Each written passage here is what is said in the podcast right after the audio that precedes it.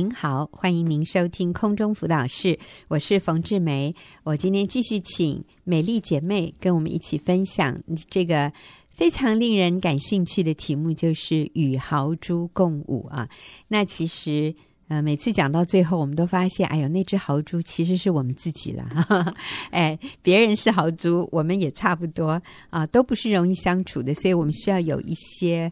有一些观念，有一些原则，把握住，我们就可以跟不同的人和睦相处。嗯、所以，美丽你好，你好，冯姐好。是，那我们在与豪猪共舞之前，我们提到的，呃，无条件的爱，无条件的接纳，是只有在无条件的爱和无条件的接纳之下，这个豪猪可以变得温驯一点，是不是？是。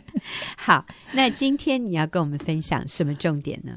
嗯、呃。接下来就是敬重顺服先生，敬重顺服先生是。所以如果你觉得你的先生是一只豪猪，很简单，就敬重顺服他就好了。其实哈，这听起来好像是啊、呃，我经常在讲的，好像都变成一种口号啊。但是其实我真的要提醒大家，这个话不是我讲的，这真的就是圣经的教导。嗯、因为上帝知道，对男人来说。只有透过他妻子的敬重顺服，可以让这只豪猪变得温驯下来。哈，嗯，妻子的敬重顺服对丈夫是一个很重要的鼓励和建造，嗯、所以愿意把自己谦卑下来、敬重顺服丈夫的女人，其实才是最强的耶。敬重顺服不是一种软弱的表现，而是你明明可以。不用顺服，其实你也真的可能比你先生能干，比他聪明。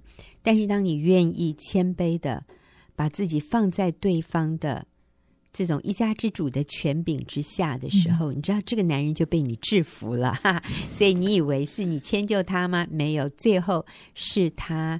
全都被你折服哈，那我觉得这是最聪明的女人。所以美丽，你来跟我们提一下敬重顺服。是，那就是以先生为优先。嗯，是。那我要讲，嗯、呃，我先生的户外休闲活动最让他感兴趣，而且乐此不疲的，就是玩火。他喜欢玩火，玩火。对。那我们要说一下哈，美丽与先生。其实他们是青梅竹马的邻居耶 啊，他们是住在台东的乡下，嗯、小的时候。是。两家人就住隔壁耶，没错，所以真的是啊，这从出生就玩在一起哈、啊，呃，而且是台东的乡下，所以。美丽的先生从小就养成了这样的一个 户外活动，是玩火。哎呦，他怎么玩呢？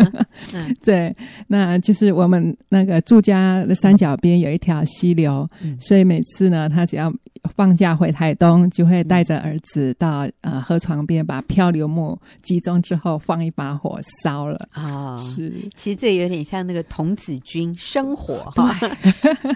嗯。所以他们喜欢玩这个活动。对，那到台北来呢，他就喜欢去新店溪的上游。嗯，对。那在那里呢，他就是常常是一身白 T 恤的去，然后灰黑色的回来，这样子。嗯、是。对不过我觉得这个应该比那个去什么呃声色场所啊要来的好。我觉得这还是真的比较健康，嗯、接触大自然。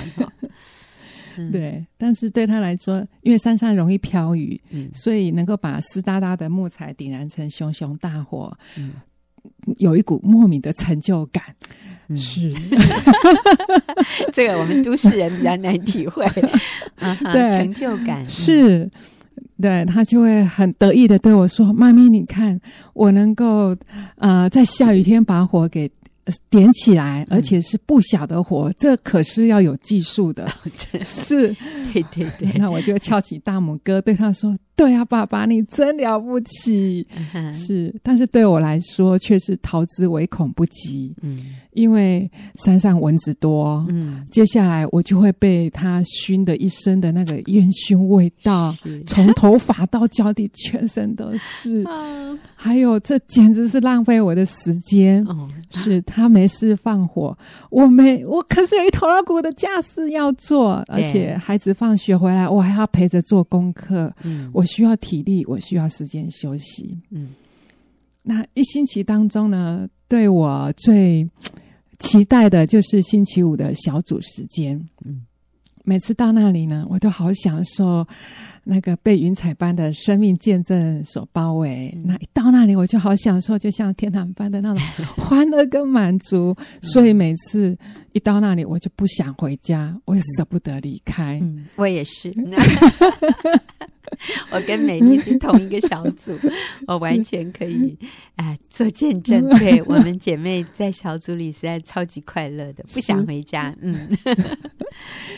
但是我不知道为什么，每次偏偏到星期五，我先生的状况就特别多，嗯、问题也就特别多。嗯、对，在一个星期五的早晨，就在我要出门的时候，先生就咳了两声，嗯，然后说我的喉咙有点不舒服，好像快要感冒了。嗯，我就赶紧回应，要我带你去看医生吗？嗯嗯，不用了。啊，吃个喉糖怎么样？他又点点头，所以我又递了一个喉糖给他，然后我就问他说：“这样有比较好一点吗？” 嗯，他又点了点头。可是这时候我心里已经很紧张、着急的不得了，因为我又要迟到了。嗯，眼看着我就要出门了，先生说：“我想出去走一走。”我就赶紧说：“要我陪你吗？”嗯，随便你啦。可是我心里在主啊，我不要。但是呀，我知道我必须为尽一切所能的为他赴汤蹈火，嗯、在所不惜，以他为优先。是，嗯、所以我就跟小组长请假，就陪他去了。嗯、结果去做什么？放火，对，去玩火，没错，嗯、我就去 就去玩火了去了。嗯嗯、那时间久了，呃，住在河边的朋友也都知道他的兴趣嗜好，嗯、就会常常把他们家后院的呃砍下来的树枝呢收集起来，啊、看到他来了呢，就会把它一并交给他处理，就让他更有成就感。是，嗯，所以其实。他的兴趣并不是你的兴趣，对。但是因为你爱他，所以你愿意以他的兴趣为优先，是先陪他做他喜欢做的事。是，那这个真的是需要舍己哈。然后我们这只豪猪要先放下自己的刺，是放下自己的需要，放下自己的期望，先去满足对方。嗯，那我觉得。当我们这样做的时候，要对方还挑剔我们、生我们的气，我觉得那个几率就大幅度的降低了。嗯嗯，嗯很好。还有没有？还有一个在敬重树方面，还有另外一方面就是不做暧昧的事。嗯呀。那有一个曾经隐藏在我内心深处，我最不想公开的黑盒子，嗯、就是我的私房钱啊。哦、是那那个黑盒子曾经带给我安全感，嗯，让我没有后顾之忧。那个私房钱带给他的黑盒子，OK，不可以让人家看的。是，嗯，对。但是一天一天也啃食我平安的心灵，嗯，总是觉得，嗯，好几次我就是想要，对。摊在阳光之下，摊在神的面前。嗯，但是我又害怕，又恐惧，又战惊。嗯、我跟神讨价还价，难道拥有这一点点也错了吗？嗯，嗯，比起他所有拥有的那些，我的简直是小巫见大巫。是，但是你只是他的几分之一而已，对，对。但是。啊，就、呃、一次又一次轻声温柔的问我说：“你爱我比这些更深吗？”我说：“神啊，可是每个人都说要保护自己啊。嗯，那你爱我比这些更深吗？”我说：“神啊，啊、呃，很多人也都这样啊。嗯，你爱我比这些更深吗？”主就一直问你：“是美丽，你爱我比爱你的私房钱更多吗？”更深吗？呃，我比你的私房钱，或者说你的私房钱比我更重要吗？是，嗯呀，啊、呃，到最后我真的就是相互在主的脚前。嗯，我很痛苦，我很难过，我也很舍不得，就这样子把它放下来。对，献以撒的感觉。嗯、是，我说好吧，主啊，那帮助我，我该怎么说？我该怎么做？嗯，请你帮助我。嗯，那当时呢，在台东乡下一个冬天的午后，那那个。温暖的阳光哈，使得我我我们的房间现在好明亮。嗯、我们的房间有个很大的透明的窗户，这样子、哦、是，所以我看可以看到远处有那个白云静静的挂在那个山头上。嗯，然后我们窗前的一棵树上呢，有好多麻雀，然后跳上跳下，吱吱喳喳叫个不停。嗯，对我跟这时候我跟先生呢，更正躺在床上，嗯、享受着悠闲的下午时光。真的是很很棒，很舒服。嗯，可这时候我心里却出现了一句话：嗯，何不现在说呢？嗯，我说怎么太破坏情调了？改天吧。嗯呀，我很不愿意，我也很不想。嗯，对，但是我却是感觉到我内心很不安，感觉有一股被催逼的感觉。嗯，嗯，这时我忽然就是看到。呀，挂在十字架上那个主耶稣，回头看彼得那个眼光，深深的刺痛了，刺痛了我的心。就是我，我有那种感觉，就是好像我的王梗好吃住，好难过。嗯，我说主啊，OK，豁出去了。对，对。当我这样子决定的时候。我我忽然发现我的心跳变得好快，我的呼吸也变得好急促哦。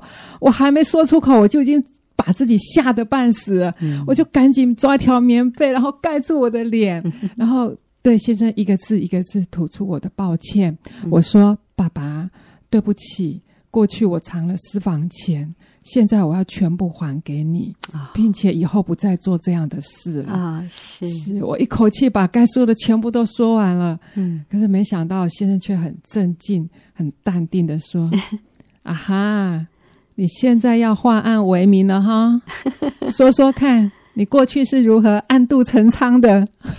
啊！我一听，他居然没有生气哎！是我那还有一点幽默哈，是哎，国文国文程度很好哎，四字成语。是。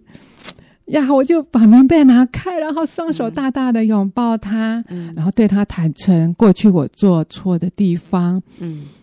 啊，并且表示我以后不再做这样的事了。没想到他要接着说。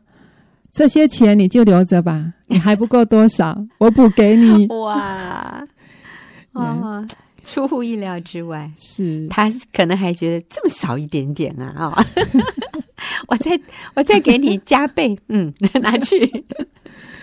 是，他很大方哈，是不像我们想的，好像他。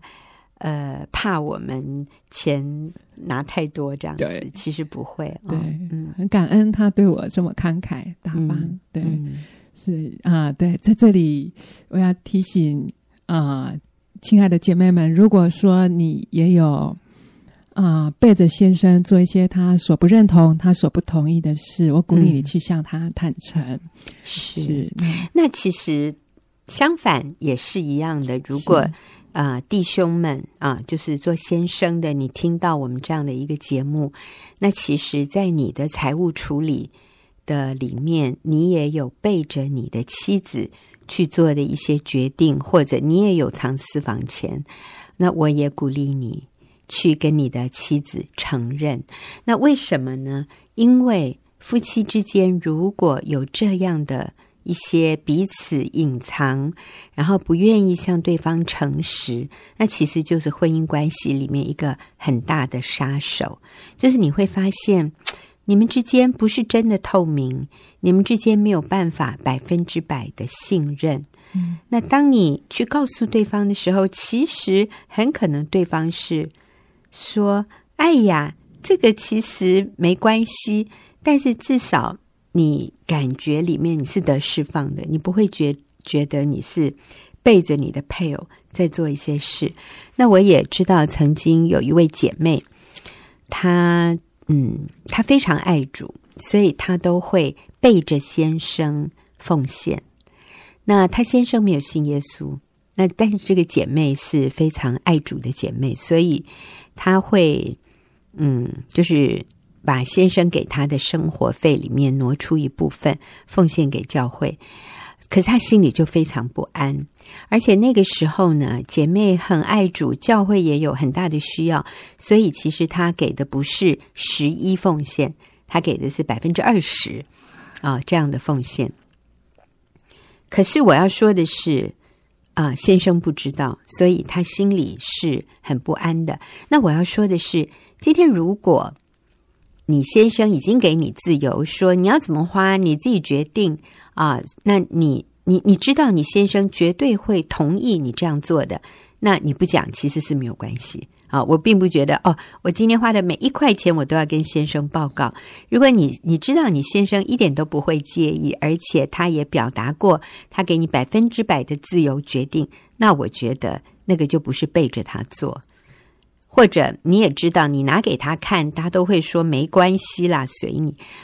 但是如果你里面有一点不安，其实这就是背着丈夫所做的事。嗯嗯那这个就不对，这个是给魔鬼留地步。那这个事你要告诉他，嗯，所以这个姐妹也是挣扎了很久，最后也是勇敢的哈，跟美丽一样，就跟先生承认说：“老公，我要跟你道歉，就是我一直啊、呃，其实都有对教会啊做这样的奉献，而且每一个月是多少多少钱。你知道，他也是。”道歉，然后向先生坦白之后，先生的反应跟美丽先生的反应完全一样。诶，他先是说这样吗？那你这样给了奉献出去，呃，家里的家用还够吗？这个姐妹说够够够，没有问题的。先生就说啊，那随便啦，你要怎么 你要怎么处理都可以。所以最后这个姐妹仍然是按照过去的这样的一个数字。奉献给教会，可是现在他就是没有任何的罪恶感，然后是完全坦然，然后心里就没有控诉，没有惧怕，真是欢天喜地的奉献给神。啊、那他也会担心说，如果我没有做这样的奉献，那上帝会不会就让我先生好像？说怎么管教他，或者就是惩罚他哈，让他的这个呃生意不好啊，收入不好。我都说姐妹，你放心，其实上帝看重的是是我们的心哈。那如果你的先生不愿意现在奉献，可是你又背地好像在替他奉献，其实这个也无济于事。嗯，我说，如果一个男人他不认为他需要尊荣。上帝不需要归荣耀给上帝，你相信？呃，上帝也会让他惊艳到像那个时候的那个税吏哈，叫做啊、呃、撒该。他说：“我讹诈了谁，我就偿还谁四倍。”我说：“上帝是可以做到啊、呃！当他改变一个人的心，当一个人心真实悔改的时候，上帝是绝对可以。”让一个人说：“主啊，我过去亏欠你多少，现在我用四倍来偿还。”那这个时候，这就是真的，这才是真的奉献，嗯、而不是说他心里是不愿意的，你在那边偷偷的帮他做，其实这个呃没有什么真实的意义了。是，所以我想，我们需要在婚姻里面对我们的配偶诚实，对他坦白，那个关系的透明。才能够带来彼此的信任。那我也相信，当他的心有一天被主得着的时候，他那个甘心乐意的奉献，才是上帝最悦纳的。是啊，所以我觉得啊、呃，美丽在这里做了一个很好的示范。我们的生命里面不可以有背着配偶的黑盒子，有的时候是婚外情，这种黑盒子也绝对不能够。保存不能够保留的，都是要公开，要愿意悔改的。嗯，嗯，所以好，谢谢美丽今天这么坦诚的跟我们分享啊，陪先生玩火，还有打开你这个生命里面的黑盒子，向你的配偶坦诚，这个是与豪猪共舞，与任何一个家人相处，我觉得都非常必要的一个真理的原则。好，那我们等一下休息一会儿，就进入问题解答的时间。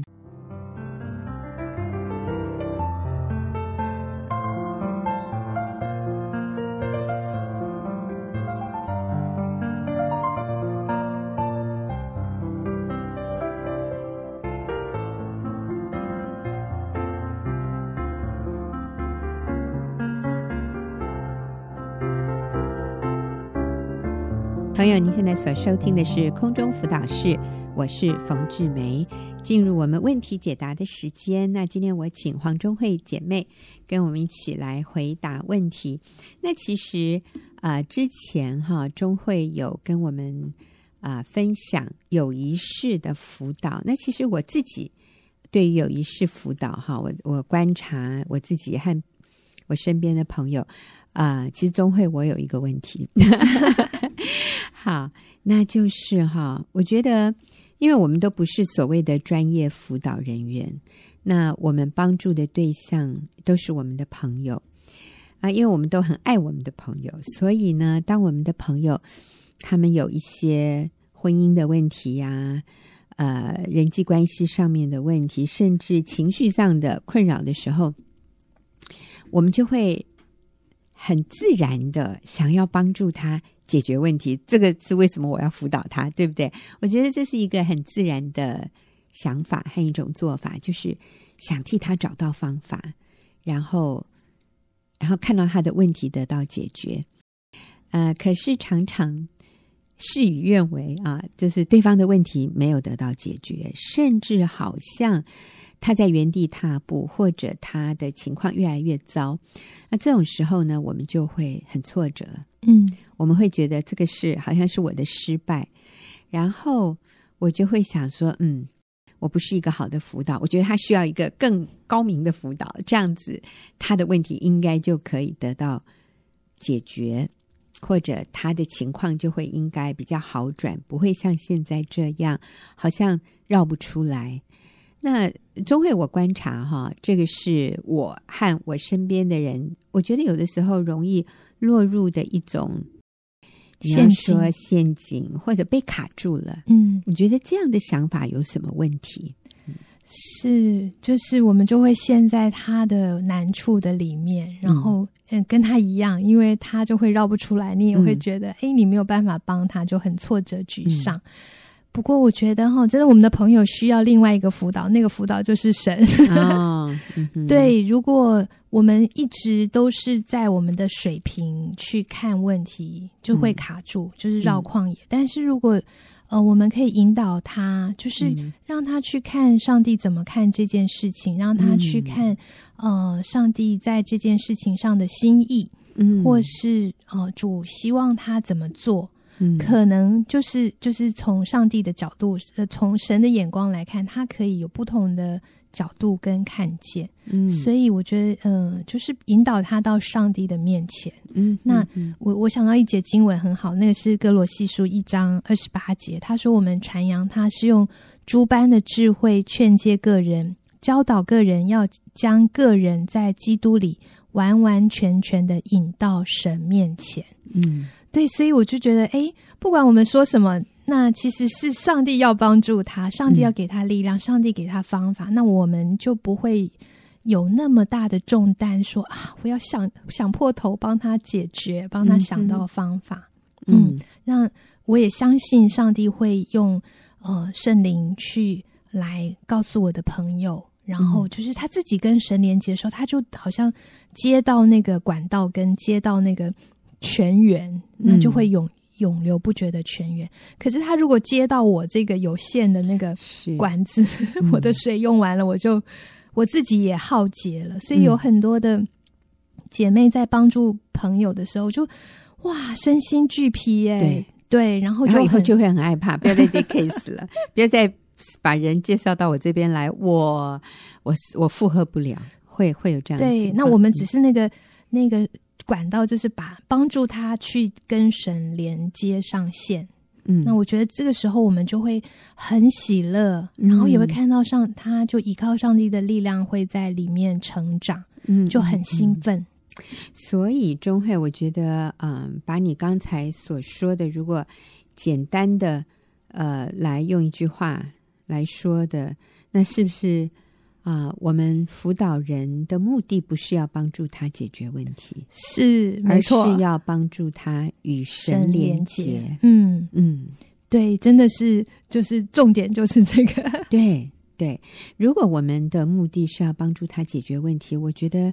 会非常容易沮丧挫折，嗯，因为他的问题很可能没办法，不会在短期内解决。嗯，但是如果我的目标是帮助他与神连结，那就算问题没有得到解决，我可以很可能就是要达到这个目标是比较容易的。嗯，帮助他与神连接，对，上帝总是有办法的。嗯嗯嗯，好，所以我们要怎么做呢？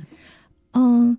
我觉得也可以从我们之前提过的自觉轮开始，就是说，我们本来是从自己的感官，然、嗯，你自己怎么看，然后自己怎么想，自己的情绪、嗯、想啊，或是我的期待、我的行动这五个部分自觉。那我们那时候是讲说，我们来觉察自己，嗯，但是我觉得你也可以用这个帮呃帮助我们的姐妹去让她去觉察，譬如说在感官上面就可以。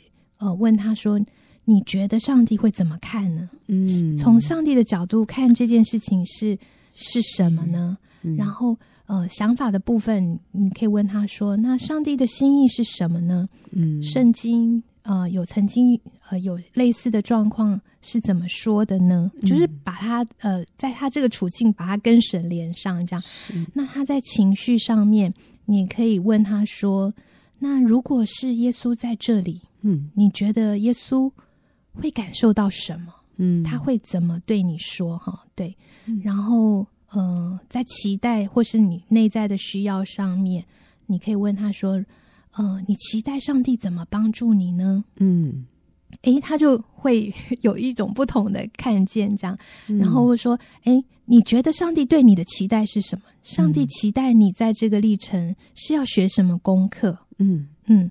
然后在行动，呃，就是那个自我觉察、自觉轮的最后一个行动上面，嗯，你可以引导他说：“哎，你你看见过上帝有什么作为吗？上帝的行动是什么？嗯、你在这个历程的当中，你曾经经历过上，不是你能够做得到，是上帝帮助你的，上帝的恩典是什么？嗯，哎，那他的角度就会完全不一样。那还他的那个思思考的那个方向，就是跟神连接这样子。”哦，我觉得真好哎。啊，钟慧在分享的时候，我就想到，呃，有有一位姐妹，嗯啊、呃，她也是来找我谈她的困境啊、呃，很多次了。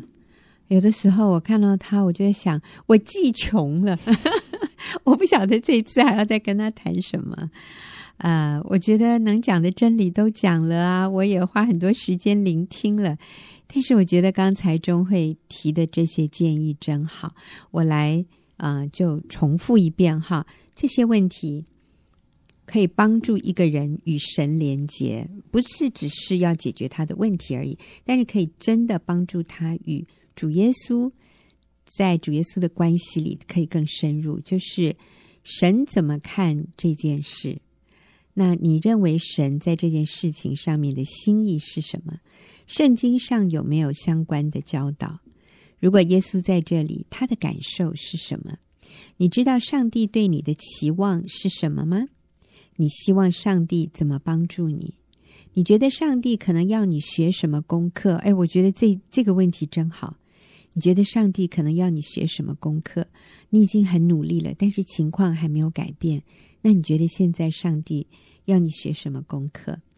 那你在这件事情上有经历到神的什么样的恩典？我觉得这个也很好，让他积极正面去看上帝已经有为他做的啊。还有在这样的情况里，耶稣会怎么做啊？我觉得这些都是帮助他与神连结的一些好问题耶。嗯，真好，我要回去做功课，我要回去试试看。谢谢钟慧。好，那在这个部分，中慧你还有什么？啊、呃，要可以给我们提示的，嗯，我觉得自己都很受这样子的问题的受益。这样子，有一次我就是遇到呃，就是有一个服饰这样子，嗯、然后我就觉得那个历程就我觉得好挫折，嗯、然后我好像我说的别人听不懂这样子，嗯、他们说好难，然后我就很低落，我就说我再我下次再也不要做了。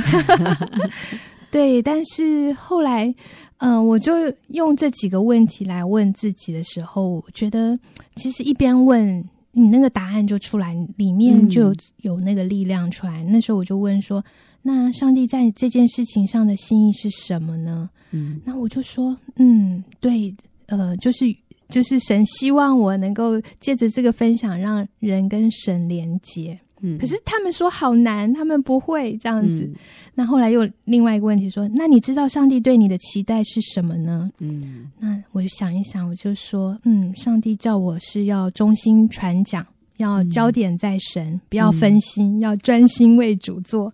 诶，我在这自问自答的里面，对那个好像别人不懂不会那个挫折，就好像我不知道诶，就是上帝要我专心在他身上，不是在那个。哦，好像那个反应的里面，所以你这是要自我辅导，然后就得医治哈。然后，嗯、呃，那那我后来就说，嗯，那你觉得圣灵有没有带领你做到专焦点在神，不要分心，专心为神做呢？我就觉得，嗯，神神其实就在带领我，上帝已经有经、嗯、让我经历到那个恩典，所以我就回想到，哎，上帝，嗯、呃，让我有这样子的一个分享，都是从神而来的。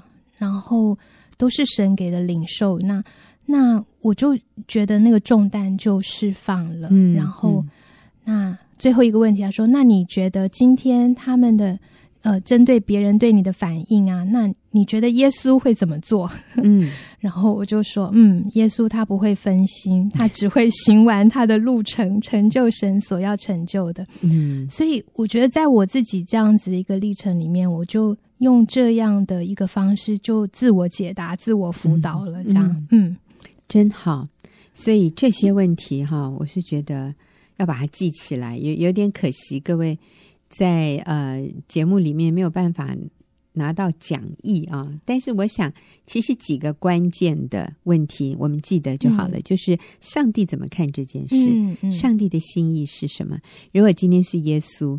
他会他会怎么做？好，类似这几个问题就已经很好了。嗯，我上次也问我一个姐妹，她也是一直困扰在她先生，好像就是，嗯、呃，就是她的她的问题是，他好像觉得先生一直都不改变，一直好像沉迷在股票的里面，嗯、哼哼然后正事不做这样子。然后我就问他一个问题：你觉得上帝会怎么看你先生呢？嗯，上帝对他的看法是什么？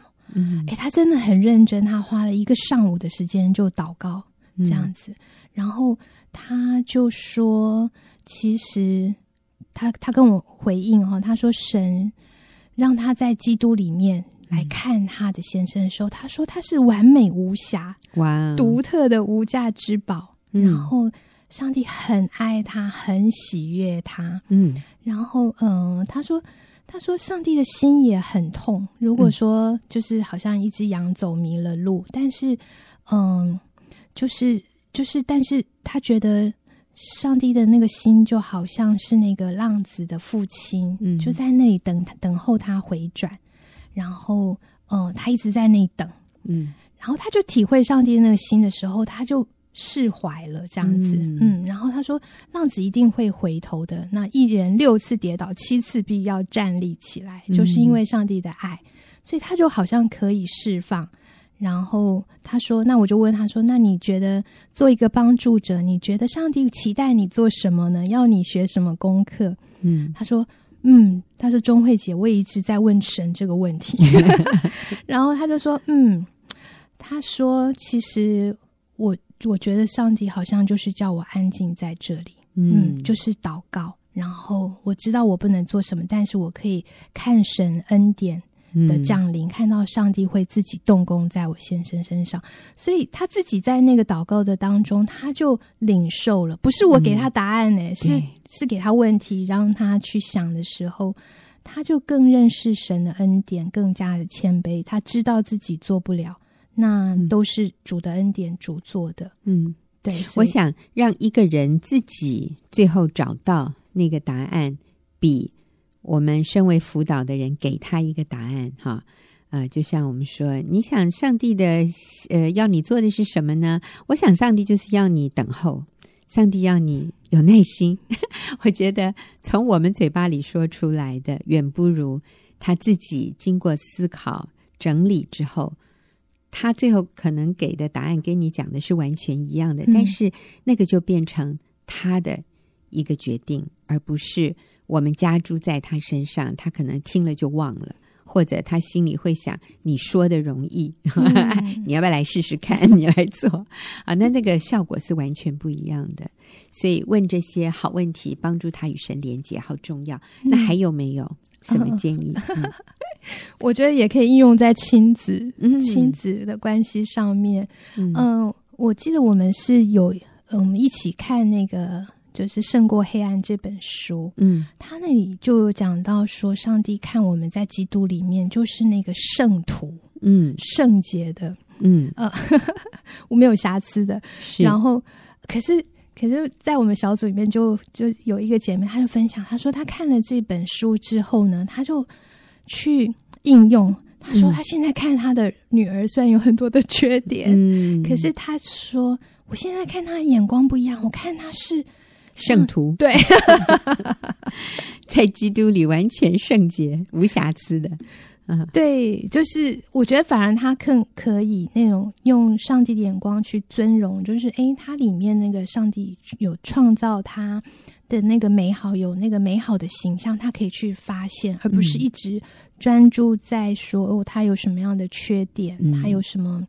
需要啊、哦嗯、改进，可是每次都改进不了。是就是你一直看缺点，看那黑点，你就会越来越都是指责，嗯、都是要纠正他，嗯、就会影响那个关系。嗯嗯，嗯，对，好重要。我觉得亲子关系要父母不去看孩子的软弱或者做不到的是很难的。嗯、我们第一个就是看到，哎呦，你看他都几岁了，怎么还这样？好，我们比较容易看到孩子的缺点，孩子。没有成长的，如我们预期的那些部分，嗯，然后比较看不到他们已经做的很好的部分，所以这也是一个很好的应用，哈。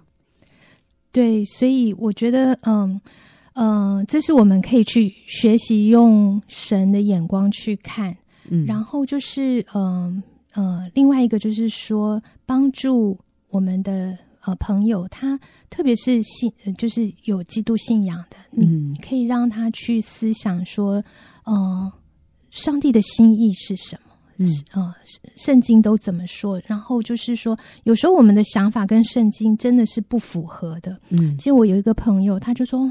他跟我分享说，他就说：“哦，上帝都责罚他，上帝很严厉，嗯，然后他觉得他所遭受的真是不符合比例，嗯、就是他没有那么坏，但是他就遭遇很、哦、很痛苦的事情。嗯、那我就说，哎，很嗯、呃，这是跟我认识的上帝不大一样，就是哎，呃，圣经说，呃，神是有恩典、有怜悯，哈，不轻易发怒，嗯、就是圣经这样说，那跟你所说的。”有这样子一个落差，你觉得这当中出了什么问题？让他去想，嗯、然后，嗯，我觉得就是要让他重新去让他去看，说其实上帝没有不是要责罚他这样子。嗯嗯，嗯我我我再讲一个例子，就是有呃，这是很多年以前，那一嗯、呃，我就是刚怀孕的时候，嗯嗯、呃，因为我就是不小心吃了那个药，嗯、就是那个是呃，就是。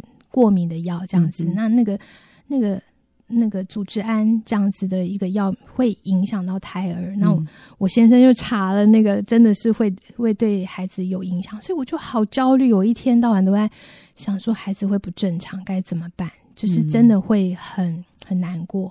就然后我里面就会一直想怎么办怎么办，就是孩子会不正常。嗯，那我后来是因为有一个姐妹为我祷告，嗯，她就说。